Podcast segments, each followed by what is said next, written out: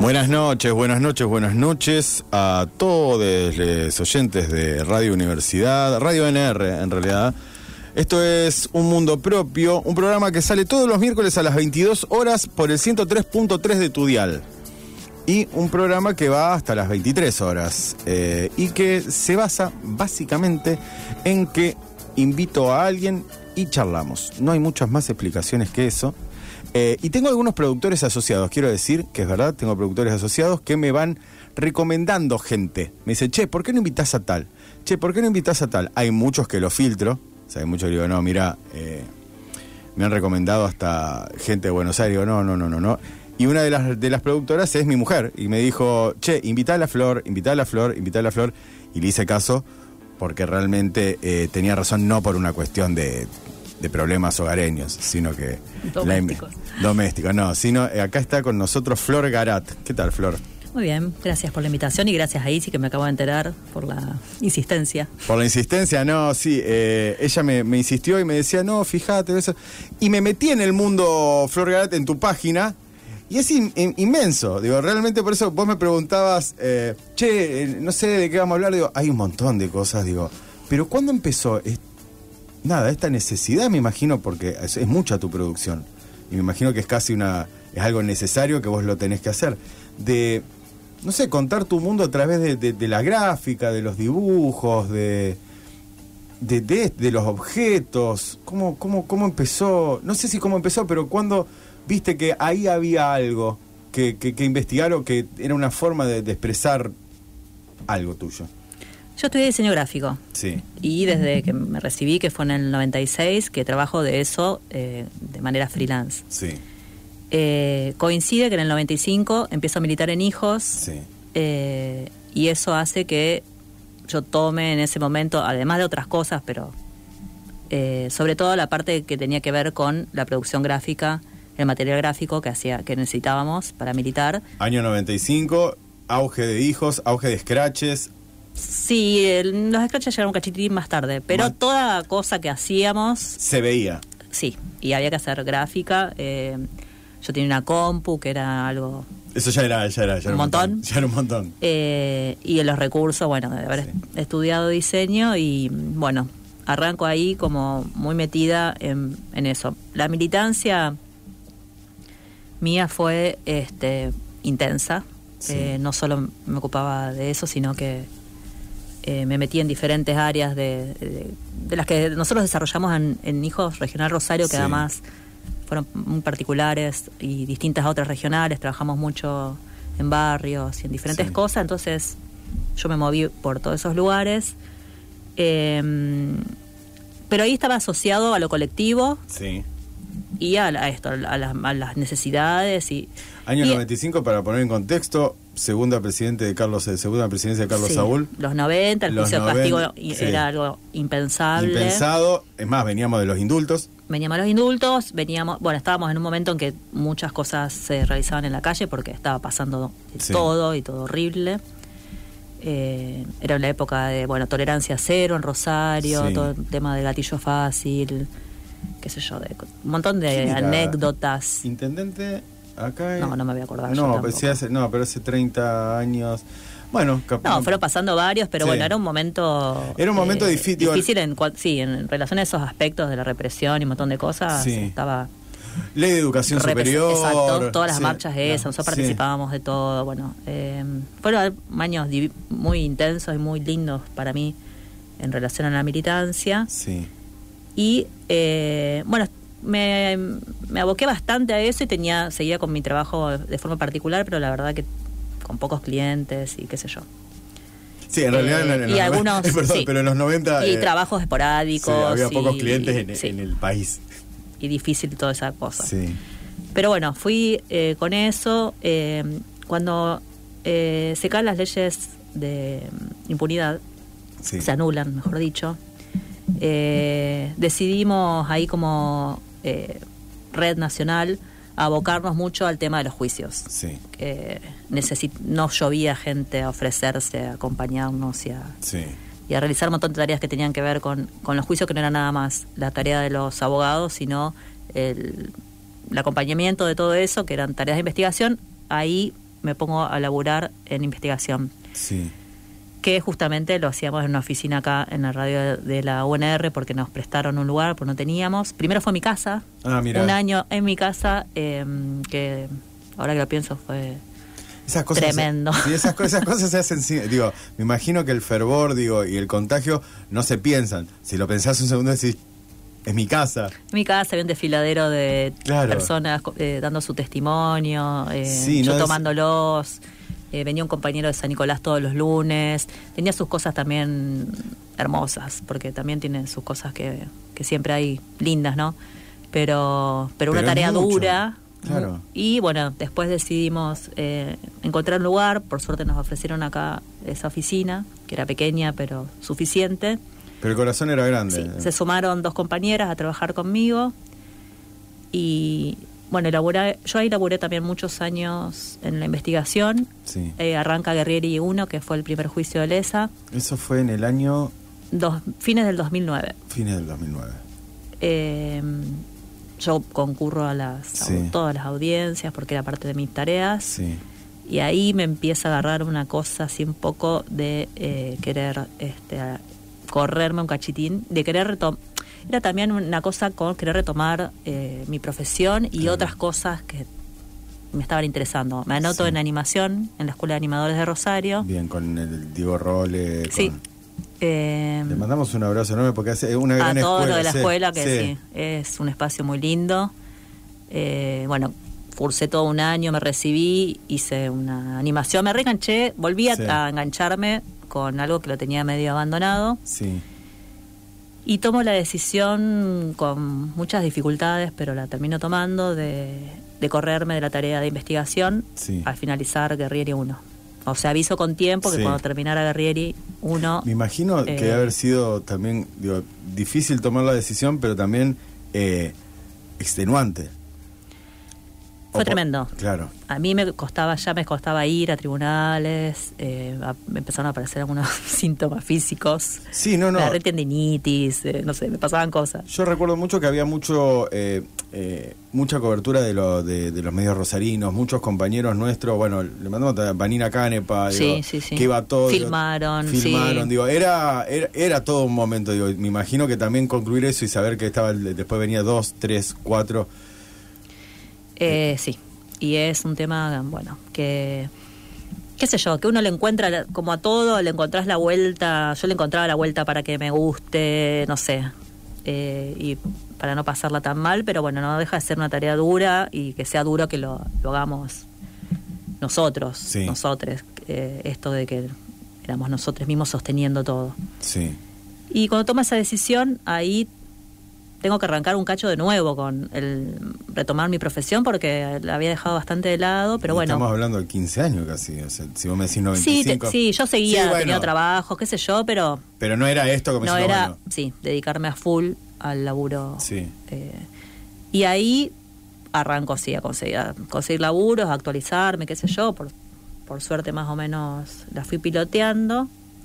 Y ahí empieza a aparecer, a los dos años creo, eh, otra cosa que es un interés en hacer una producción de una obra más propia, más a nombre personal.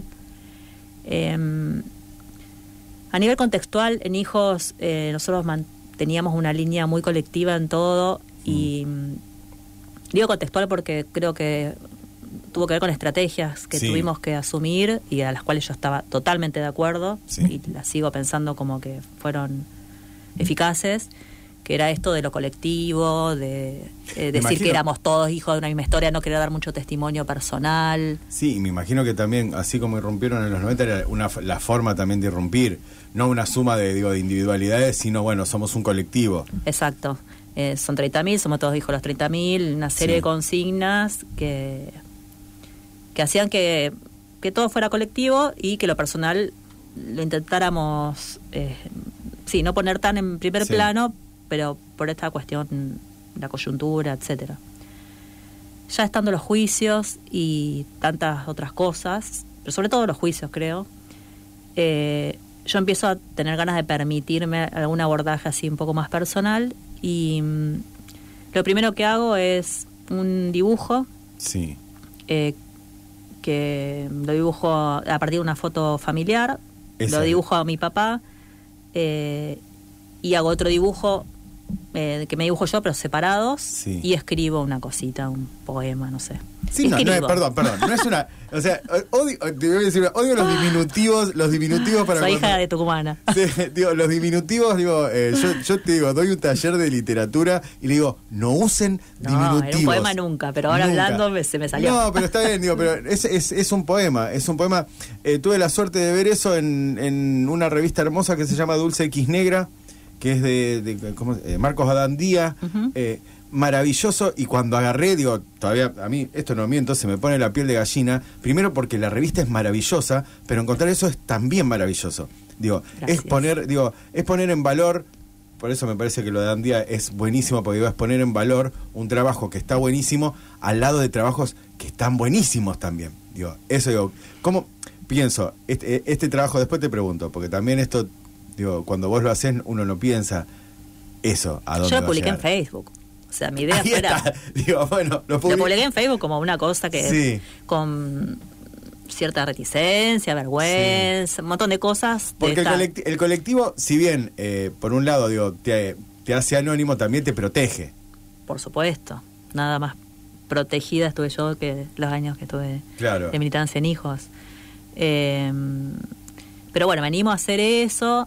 Eh, Y a los meses de eso, el Juane eh, me propone empezar a poner lo que a mí se me cantara, Sí. así fueron sus palabras, eh, en el suplemento del diario de los juicios, que salía una vez por mes, eh, junto al, al semanario del Eslabón, Sí. y que cubría eh, bueno, las noticias referentes a los juicios de lesa humanidad que se llevan en Rosario. Sí. Eh, yo le digo que sí, pero arranco ahí eh, con mis neurosis y preocupaciones y Sí, que- que tenía que producir claro. material una vez por mes, lo cual es, un montón. Parece poco, pero es un montonazo. Y mm, tenía algunas ideas, pero tenía que eso, ponerme a, a trabajar y me anoto en un taller de pintura porque Porque- no conozco, no sé nada, empiezo Sí. con, no sé, o Porque sea, ahí viene la neurosis, ahí viene el tren de la neurosis y Sí. no entiendo nada, no, No me sale nada. nada. Esto me salió de pedo. Y O sea, también en un taller de poesía. Bien, ¿con quién? El taller de poesía con Tomás Boazo. Bien, justo sabés que el, el- el anterior a vos fue Tomás No, Boazo. Tommy. Tommy Boazo fue, fue el invitado Ah, anterior. el miércoles pasado, no, no sabía. Sí, sí, sí. bueno, con Tommy y el de pintura con Juan Hernández. Sí. Eh, los dos, mm, la verdad que fueron dos espacios de mucho soporte eh, y de mucho acompañamiento, porque además yo fui con un proyecto concreto Sí. y a desarrollar y con tiempos que tenía que cumplir. Tomás, tengo que hacer esto una vez por mes. Fue Sí, como- y, la- y de pintura era lo mismo. Tengo que hacer una vez por mes. Eh, igual a veces las pinturas me llevan tres meses porque problemas. Pero bueno, empiezo a alternar también porque no sabía, a veces me encontraba con que un lenguaje me venía mejor que el Sí. Eh, entonces empiezo a alternar y ahí empiezo eso, a producir esta obra más personal, que son pinturas, poemas. Eh, escribí una canción, una sola. Mira, Eh, ¿la, la cantó alguien o...? sí, yo. Ah, vos. Ah, no, no sabía que tocabas, digo. No, no toco. No. Eh, pero No, porque la música la hizo una mi profesora de canto. Y, Ah, también tenías una profesora de canto. Sí, eso es Aparte. puro placer y Puro ninguna... placer. Bien. No, no, me encanta. No, no, me, me digo, ninguna, sí, ninguna con un fin, sino que Exacto. Pero en Eh, la poesía me, me interesa mucho porque eh, la poesía, así como la pintura no la entiendo mucho yo, por eso, o sea, eh, no es que no la entiendo, viste que uno hay, cierta, hay ciertas herramientas de ciertas cosas que, que le, son, le son más conocidas eh, y hay otras que se le escapan. O sea, me encanta también saber después de lo de la pintura. Digo, pero en la poesía, ¿cómo fue encontrarte con, con ese lenguaje? Que es un lenguaje... A mí me dijeron, una vez que empecé, cuando empecé, me dijeron, cuando te enamores de la poesía no lo podés largar. Y eh, tenían una, una razón. Digo, hay como algo que uno quiere decir todo el tiempo, que no lo puede decir con palabras, pero está buscándole la vuelta. ¿Cómo fue, digo, con Tommy Boazo, que me imagino también que es un digo, eh, muy amable, digo, en- hasta en su tono de voz, es una persona muy amable Sí, y muy Tommy, eh, contenedora. muy sí, y, y no sé, yo tenía como cosas escritas. Yo, Sí. el material como que cuando el Juan me hace esta propuesta y yo acepto, escribo como un Word de no sé cuántas páginas.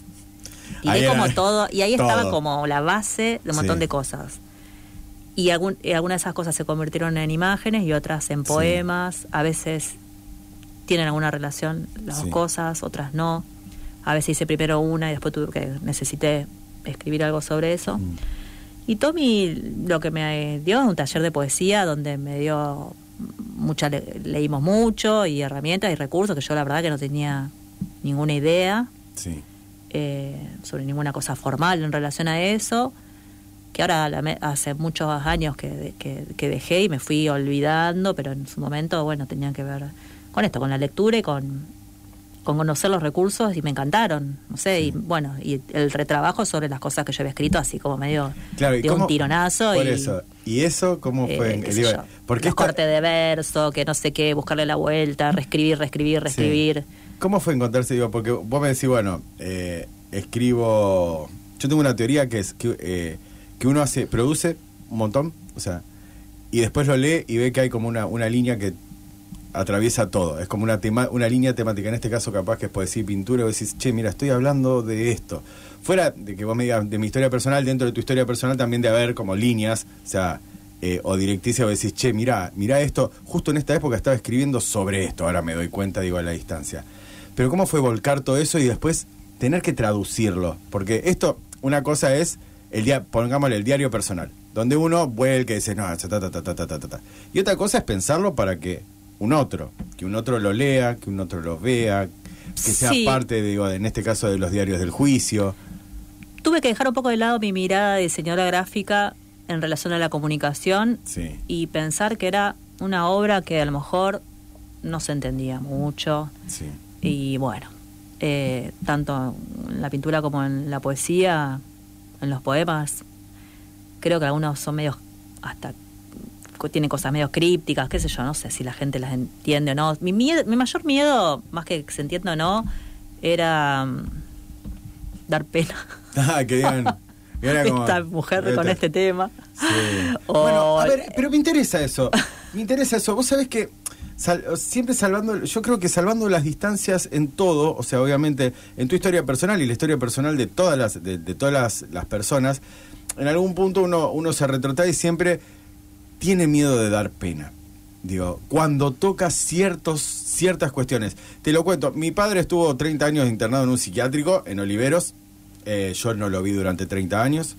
Eh, cuando me pongo a escribir sobre, sobre mi padre, digo, no quiero ser como, ah, el hijo del señor que estaba loco, qué pena, sino... Entonces también es como, digo, en- digo por eso digo, salvando las distancias, pero el hecho de, esta, el miedo de, no quiero que ser la persona que te digan, ay, digo, pobre. ¿Cómo, ¿Cómo fue enfrentarte a eso? Digo, y, y digo, y eso, y poder saltar ese miedo, o cuándo fue que, que pudiste salir, porque la producción después es un montón la que tuviste. Ah, Bueno, por ejemplo, ahí creo que eso, la, la- la mirada y la lectura de los otros, de los otros ayuda un montón porque mm, lo que yo recibía del intercambio, por lo menos me decían Sí. en ese momento las personas que tenían así de interlocutores, me decían que no aparecía eso. Eh, o que no, no estaba eso tan Sí. fuerte, sino que había cosas eh, de humor o otros recursos que, que aparecían que, que, que- y que no, no, no Sí. que eso también es un- una cosa un poco Sí, es un neurosis. propio siendo la misma neurosis de, de esto de, de decir que no, que no aparezca, pero bueno. re- claro, nosotros con el tema de la militancia hay un discurso muy fuerte en relación Sí. a eso, que, que lo tenemos, que es un mandato, que Y autoimpuesto Sí. también, porque no es que nadie nos haya dicho, no se pongan Sí, que haber sido muy difícil. como también, víctimas, claro. pero es, to- eh, es todo el tiempo un, un trazo muy fino entre el lugar en el que estamos, cómo queremos posicionarnos, donde es, es complicado. Me Eh, sí, no, digo, me imagino, te digo, me imagino, pero en realidad no me imagino, pero eh, est- est- esta carga, digo, en algún punto digo, bueno, como decía, se- ser parte de hijos y en un momento tratar de ser vos, o sea, digo que vos seguías siendo vos, pero salirte del colectivo y que eso no te, o sea, no te, no te venga como viste el coletazo de la ola, como diciendo, bueno, ahora quiero hacer mi producción, capaz que quiero sol- soltarme un poco de acá y mi producción que no esté manchada con lo que venía, manchado que no, no, se- no siga la misma línea, debe ser un montón, digo, hacia las inseguridades propias. Sí, mira, también otro que me ayudó un montón en el Juane y todos mis compañeros. Sí. El Juane nunca me dijo nada sobre ninguna tapa. Yo a veces le mandaba un mensajito, che, va la tapa, ¿alguna censura? Porque pensaba, no, con esto me fui a cualquier lado. ¿Qué la palabra? Ni siquiera era alguna acotación o alguna censura. Y el Juan me contestaba, no, Flor, está perfecta. Y, mm, y siempre me decía algo eh, bueno en relación a ellas y la verdad que otros compañeros también, así que yo después me fui tranquilizando con ese tema y, y listo. Y listo. Dejé de pensar tanto en eso, cada tanto me agarro un poco, Bueno, sí, no. pero bueno, ahora me agarró con el juicio, toda la historia que arranco Sí. este juicio, pero en general dije, bueno, listo, me la banco. Tampoco son... eh, tienen que ver con mi biografía, pero es también mucho sobre la infancia, una infancia que también tiene cosas en común con otras infancias. eh, Te voy a frenar porque nos vamos Sí. a meter después en el tema de las infancias. Me encanta hablar de cuando somos chicos, o sea, me encanta. Eh, vamos a escuchar una canción. Dale. Acá hay un mensaje ya. Ah, para todo aquel que quiera eh, verter sus opiniones o decir, o sea, eh, lo que quiera. Es 153 886677 Acá ya hay un mensaje que dice: Acá con un vino escuchando a Flor, saludos mile. Eh, así que ya tenemos muchas gracias. Algunos, algunos oyentes, a mí tampoco me sale muy bien, muy fluido el, inclusivo. Debe ser una cuestión generacional. Vamos a escuchar a David Bowie, Heroes, y volvemos en un ratito hasta las 23 horas con Flor Garat.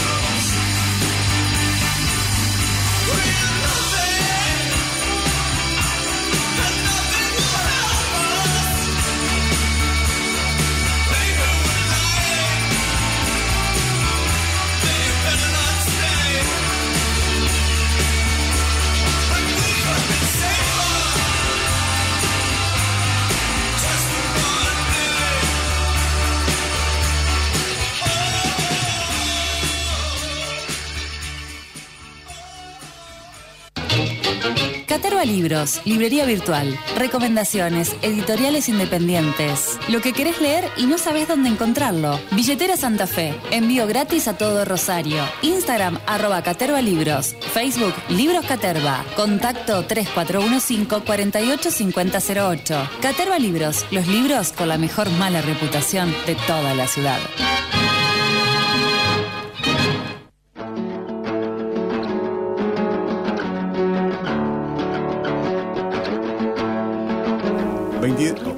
22 y 34 de la noche, eh, más mensajes con una invitada así, el programa debería durar más tiempo. Ah, Fa, felicitaciones, dicen.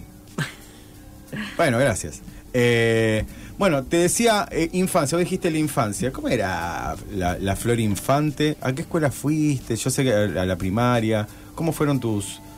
¿Cómo era tu, tu infancia? Digo, eh, eh, qué tema. Eh, bueno, los primeros. Nosotros vivimos. ¿Ustedes son eh, rosarinos? Sí. Mi mamá es tucumana. Tu mamá es tucumana.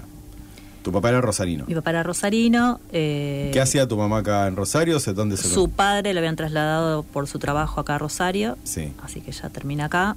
Eh, se conocen cuando ella era muy joven con mi papá. Mm. eh, y pronto queda embarazada de mí. Se casan.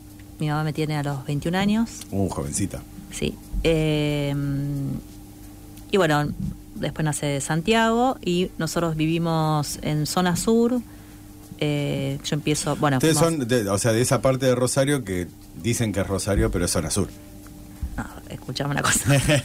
Mirá, no, no. pero además había todo un tema también de la época, de esta cosa de, de la militancia, Sí. de, de vivir en, en barrios. Sí. ¿Qué y- parte de zona sur para hacer? Tampoco era re, es, eh, Quintana y Mitre. Ah, no, bueno, no. no. Tampoco es red, son. Sí, no, sé, no, Mi hermana vive ahora Arijón y Sí, Salvá. es zo- zona sur. Sí, pero de todas maneras, bueno, no sé, en esa época quizás la ciudad, la, Era la otra, urbanización sí. era otra, pero además de eso estaba toda esta cuestión, creo también, eh, de la militancia de, de vivir en un barrio, de que asistiéramos a escuelas Públicas. no solo públicas, sino bastantes marginales. Las escuelas que yo fui eran bastante marginales. Eh, mi papá venía de una familia que podríamos haber vivido tranquilamente en otro lugar, pero Sí. creo que esto de la militancia tenía que ver con eso.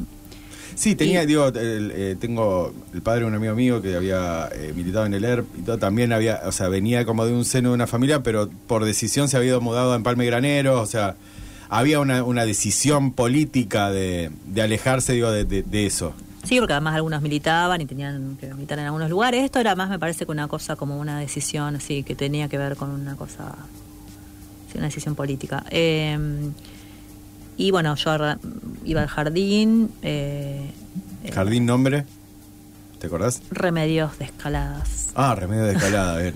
Patriota era el... Y la primera la escuela que fui primero y segundo grado se llamaba Escuela número 146, República de Corrientes. Repu- tuve el mismo lapsus que mi mamá. República. Provincia de Corrientes. Sí, re- Porque si Argentina entra en guerra, Corrientes la va a ayudar, o sea... Porque hay toda una anécdota familiar que mi mamá en la carátula puso República de Corrientes. Ah, puso República Sí. de Corrientes. Y acabo, acabo de tener yo el mismo lapsus. Em, cuando yo estaba en primer grado, que Sí. es 1978, eh, en abril desaparece mi papá. Hmm. Y eh, la verdad es que no tengo yo recuerdos de todo aquello, ni siquiera...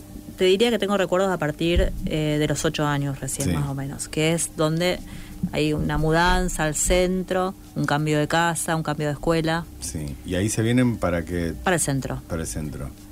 Eh, otro detalle es que mi hermana Julieta nace eh, seis días después que desaparece mi papá, Ah, eh, también en abril del 78. esa sería la, es la más joven, Era más chica. la más chica. De este grupo biológico. Sí, sí, sí, de ese- de ese mamá grupo- y papá, o sea, sí. de ese grupo de Tengo tres. dos hermanos más. eh, pero bueno, ese grupo, eh, sí, tres hijos. Y bueno, después nos mudamos al centro, un cambio de escuela. Ahí voy a la LEM, que es una escuela Vale. ¿Dónde Eh? Italia, entre 3 de febrero y Mendoza. Que me encantó. Hoy justo hablaba con un ah, amigo sí, sí, sí, sí, sí, sí. de que en esa época todavía las escuelas públicas tenían esta cuestión de, de realmente había una mixtura interesante. Yo tenía compañeros Sí, eh, muy humildes y compañeros que tenían mucho dinero. sí. eh, bueno, Y creo que se fue perdiendo un poco con esta fue cosa. sí, esta cosa de- sí, sí, del sí. elitismo y de los paros y no quiero mandar a mi hijo. Sí, a mi hijo, a, lo- a los Sí. paros y a, lo a mí me pasó en. Bueno, recién hablamos, digo, eh, en el Superior de Comercio. De, porque yo venía de una escuela privada, de la Dante Alighieri, eh, y en el Superior de Comercio me pasó que conozco en Palmegraneros. O sea, porque no. O sea, porque y eso tenía- que eh, el superior sigue siendo también Sí, un poco elitista por esta Es un- cosa sí, del examen de del ingreso. examen de ingreso, sí. digo. Pero, eh, digo, de, de conocer, digo, este, Sí, en la sí. ciudad hasta Echezor, tú con suerte, ahí tenía, sí, gente, o sea, el elitismo venía por, por esta cuestión del examen de ingreso, pero ese examen de ingreso dejaba entrar al que no tenía un mango como al que tenía muchísimo dinero. O sea, digo, también era elitista. Sí, es verdad que las escuelas ahora o no mandan o en su defecto eh, hay escuelas... eh, es como casi sectorizado por barrio, no, esa escuela eh, pública van tales, o sea, van los otros. Sí, es una cosa. Así que bueno, ahí cambia un poco el paisaje y una serie de cosas, porque es ya una escuela del centro y nuestra vida también cambió bastante. ¿Dónde vivían en ese en el centro? En San Juan y Presidente Roca. Sí, tengo muy, o sea, Bien, bien en, en el centro, qué tengo sé una, yo. viví toda mi- durante muchos años Paraguay entre San Juan y San Luis, así que Ahí arrancan en realidad eh, los recuerdos como un poco más, Sí. más firmes. De lo otro es mm, bastante una nebulosa, Pasaba con el- apenitas, algunos la destellos. Pasaba de acá. claro. Eh, qué sé yo, fue una infancia que tuvo sus cosas, Sí. buenas y malas. Eh, Y te salteamos, te salteo así a la adolescencia. O sea, adolescencia. adolescencia. Esa fue un poco más complicada. Más complicada. Eh, yo arranco la secundaria en el 85. Apenas eh, habíamos recién comenzado una democracia. Sí. El Superior de Comercio todavía tenía eh, docentes y autoridades de, Sí. que habían pertenecido a las intervenciones. Y te, ha- te- te- sí. Eh, y en el año 94, que es cuando fui yo, todavía quedaban. Bueno, imagínate lo que fue Sí, lo que fue el primer eso. año para mí. Por eso me imagino lo que era, o sea, del 85 al 94 y todavía quedan, me imagino lo que era el 85. Sí, eh, fue un mundo, era un mundo medio complicado, era una escuela... Primero que yo quise ir y no sé todavía por qué, no es que nadie me mandó, a mí se me ocurrió. ahí está. O sea, ahí está, no puedo echarle la culpa a nadie de todo. Digo, pa- partamos de ahí. Partamos nadie, de la base que Nadie te dijo, solamente ¿cómo a mí. fue eso que diciendo, che, quiero ir a Superior de Comercio? Eh, Cosas de Adol, porque una amiga mía iba, qué sé yo. Claro. De, sí, no Y rendiste el examen. Rendí, me fue súper bien Sí. y entré y al instante se convirtió en una pesadilla, pero porque no teníamos intereses en común, no las materias que daban no me Ahí, te- ahí, interesaban. ahí te diste cuenta que se llamaba Superior de Comercio. Sí. Pero bueno, eh, era una escuela donde todavía esto, había cuestiones disciplinarias muy fuertes, había todavía había muchos temas de los que no se hablaba. No Sí. estaba todavía establecido mucho esto de hablar de desaparecidos, era un poco raro. Yo me acuerdo que había encontrado como un recurso para explicar que era agregarle la palabra político al Sí. término desaparecido, porque cuando decías desaparecido sonaba rarísimo, no sabían Sí. si se había fumado, Sí, no, no si era no había, se había ido y nos habían... No era el término del no, cual. o no, sea, no, no, no con la implicancia que tiene ahora. Sí. Entonces le agregaba político, pero era como una cosa un poco rara que no se hablaba mucho. Porque por un lado había una efervescencia, o sea, de la vuelta a la democracia, pero eso. No, y qué sé yo, estaba el juicio, tuve el juicio de la Junta, todo eso, pero no sé, en el mundo adolescente y mundo escuela, no, no sé. Eran casi todos fachos nuestros profesores del superior, dice acá un oyente. Directamente. Directamente. No quería que ser tan brutal. Mile, Mile. eh, Mile fue al superior. sí, Mile fue al superior, Al otro eh, curso. eh, y bueno, dice. Bueno, me, me parece, me encanta, así, me encanta sí. la Yo- reacción. Yo, siempre soy, quiero ser como un poco más. Sí, como- menos, menos, menos. Pero la verdad es que era, sí, era medio tremendo todo. Bueno, la, la- digo, sin desmerecer. Esta cosa de no querer ponerme tampoco en Sí. un lugar No, pero de paria, porque la tampoco las ciencias era. económicas de por sí, la, la- Sí, una cosa muy dura. Claro. Una- Y venía como una tradición, o sea. no, íbamos los sábados a la escuela.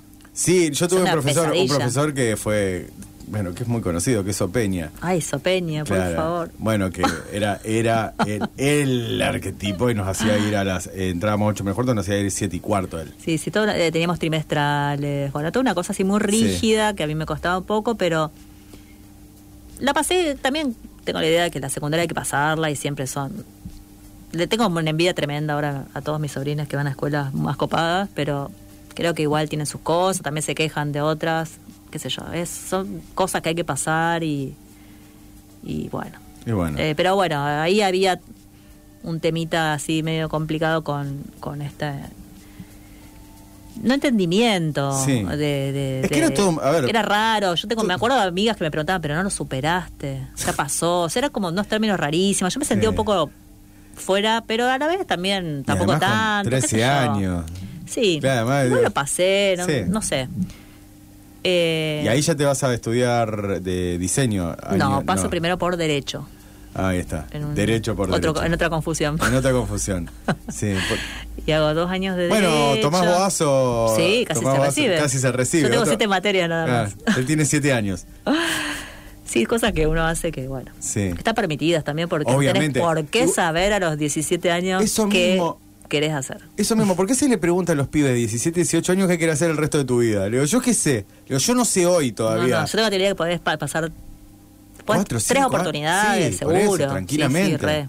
Pero en ese momento es como que, no, no, digo. sí, sí, era un poco, sí. Pero bueno, pasaste hago- por derecho. paso por derecho y decido después, en unas vacaciones, eh, veo una persona que me llama la atención su- el trabajo que hacía y me acerqué a preguntarle dónde qué había estudiado para Señor, hacer ese ¿usted trabajo. Una chica era. Sí, Eh, a todo esto señora. Michelle Cicuote es una artista de Rosario muy conocida, pero en Puerto Madryn pasó todo esto. Yo no sabía ni que era de Rosario. Y ella me dijo que había estudiado diseño, entonces yo cuando vuelvo averiguo Sí. y me anoto en diseño. y Eh, ahí, el y resto ahí es enganché. historia. Y el resto es Sí, historia. ahí engancho con Mundo Diseño y Tengo que hacer un pequeño, una, peque- una pequeña pausa y ahora sí, quédate con los Genial. auriculares. Eh, tengo, hay gente que dice buenas noches, varias veces pensé co- en colaborar con la cooperativa, nos manda dos números de teléfono, eh, lo que dice, quiere que le pasen un CBU, quiere colaborar, colaborar eh, económicamente con la cooperativa. ¿Con qué cooperativa? Con el eslabón. Ah, bueno, pero yo no pertenezco a la Ella no, no pertenece y Pero es puedo raro. Podemos pasar después la info. Podemos sí, pasar la, la info. Pero bueno, te la vamos a dar porque la radio además es servicio, dicen. Por supuesto. Eh, vamos a un- una pausita y ahora volvemos hasta las 11. Pasa muy, te lo dije, pasa muy rápido. ¿eh? Viste que no hay que tener miedo.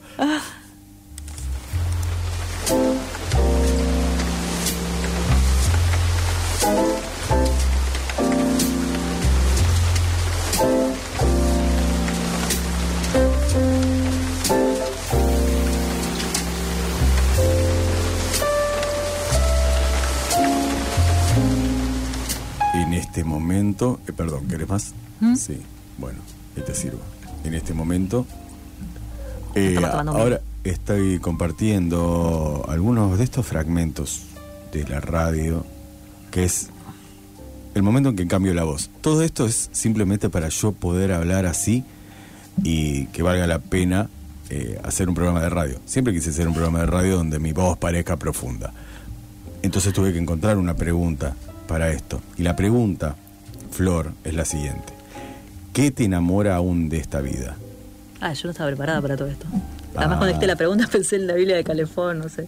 No, no, no. Eh, es más profundo. ¿Qué me eso. enamora? Decime no. ¿Qué me enamora? De esta vida, ¿qué es lo que te enamora aún de esta vida? Que vos decís, esto lo veo todavía y me enamora. Puede ser cualquier cosa, no tiene que ser... eh, no, lo que me enamora es la, la esperanza, los sueños. No, sí, capaz que es una tostada. Una cosa concreta. Sí, pero que vos, digo, eso, viste que, lo que digo es, viste que hay ciertas cosas, yo te puedo dar un ejemplo, a mí, pasear a mis perros a la mañana me parece un, un momento glorioso. Y hay ciertas cosas que mi perra, yo tengo mis, mis perros tatuados, eh, y mis, mis perros me dan, o sea, los veo y digo, vida, vida. eso. Eh, creo que la posibilidad. La posibilidad como algo entendido como algo eh, que cambia todo el tiempo de forma y que se mueve, no una cosa concreta. Pero esto de la idea de la posibilidad.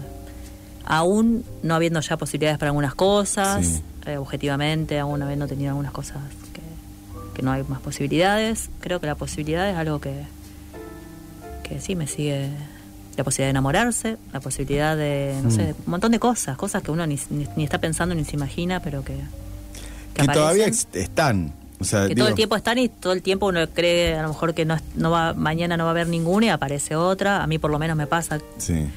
que todo el tiempo me siguen apareciendo nuevas y distintas. Eh, y además no es tan fácil morirse tampoco.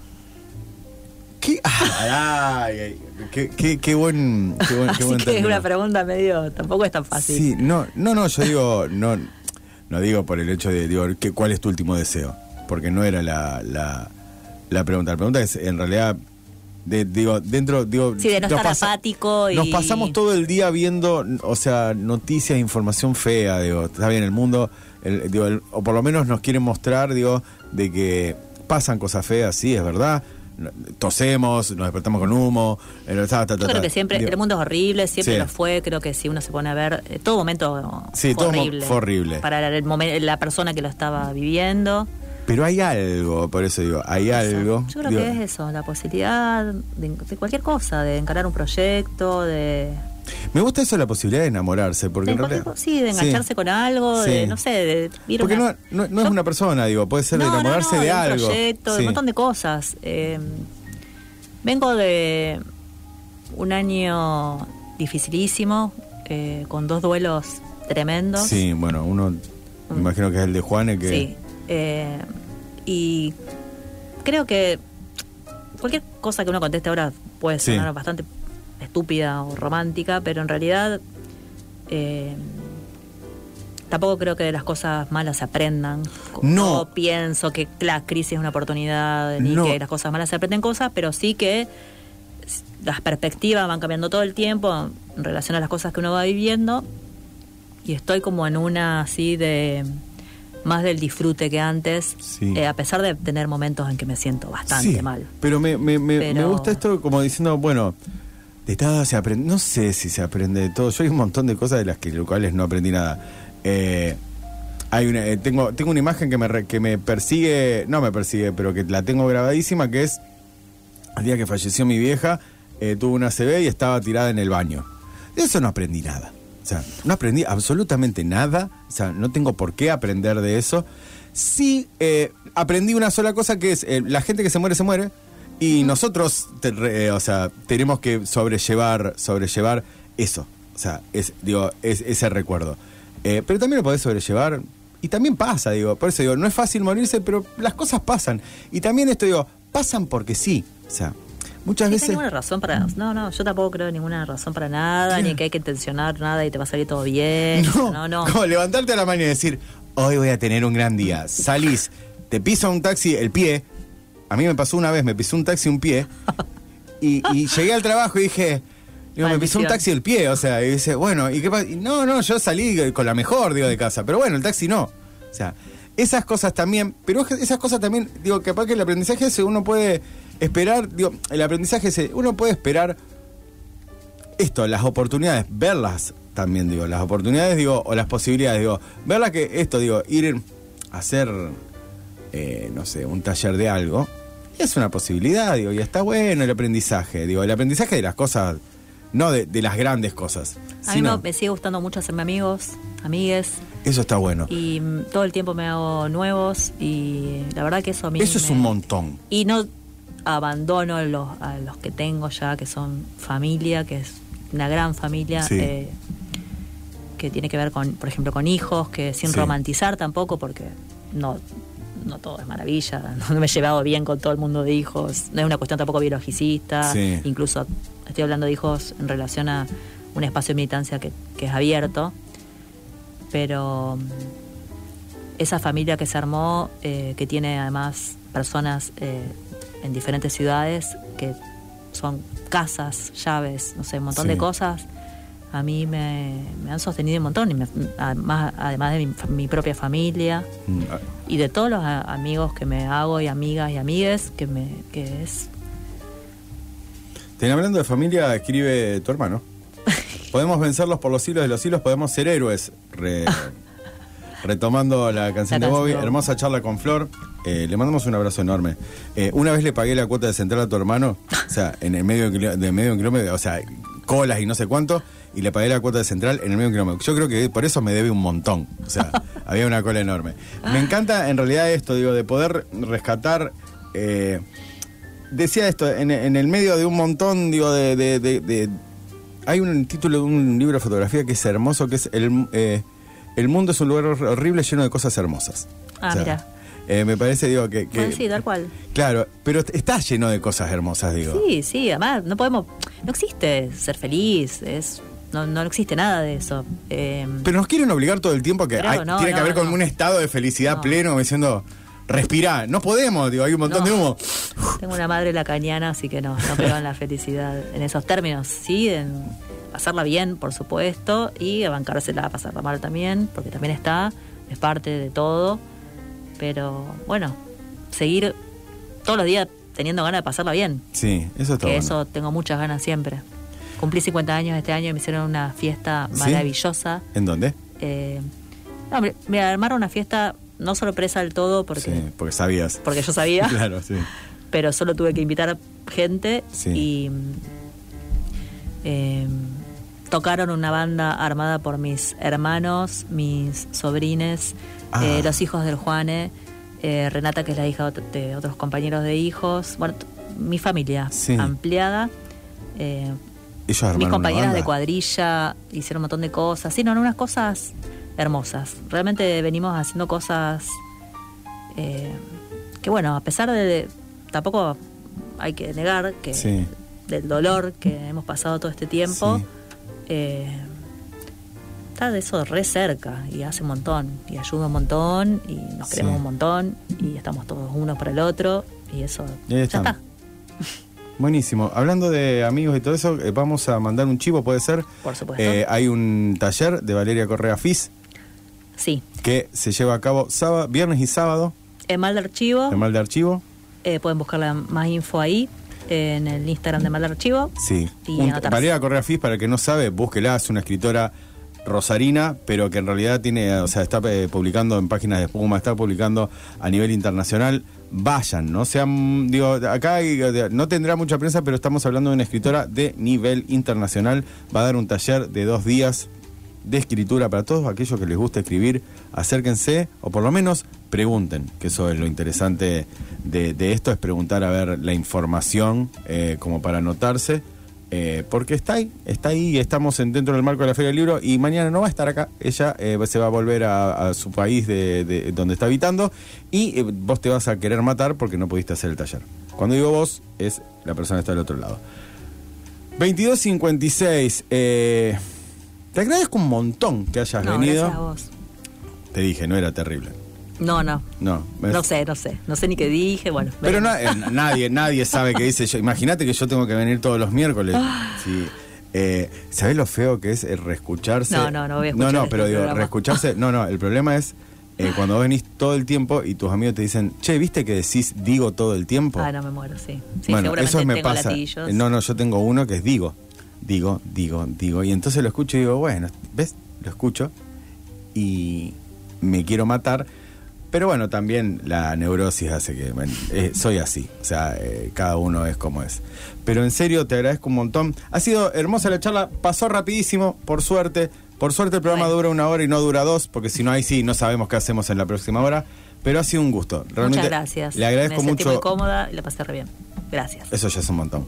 Ahora viene la gente de vino de conversación hasta las cero horas, gente de la Facultad de Psicología, eh, de la Facultad de Psicología, eh, hasta las cero horas y después le agradecemos, le agradezco yo a Fede Pasos, el nuevo operador de este programa, que ya será el programa hasta fin de año.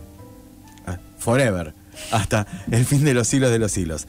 Nos vemos el miércoles que viene. Si tenemos suerte, va a venir Javier Núñez, escritor de La Ciudad, eh, reciente ganador de un premiazo que es el Casa de las Américas, sea, un premiazo a nivel internacional, eh, y que sacó la música de las cosas perdidas hace poco en la editorial de la ONR.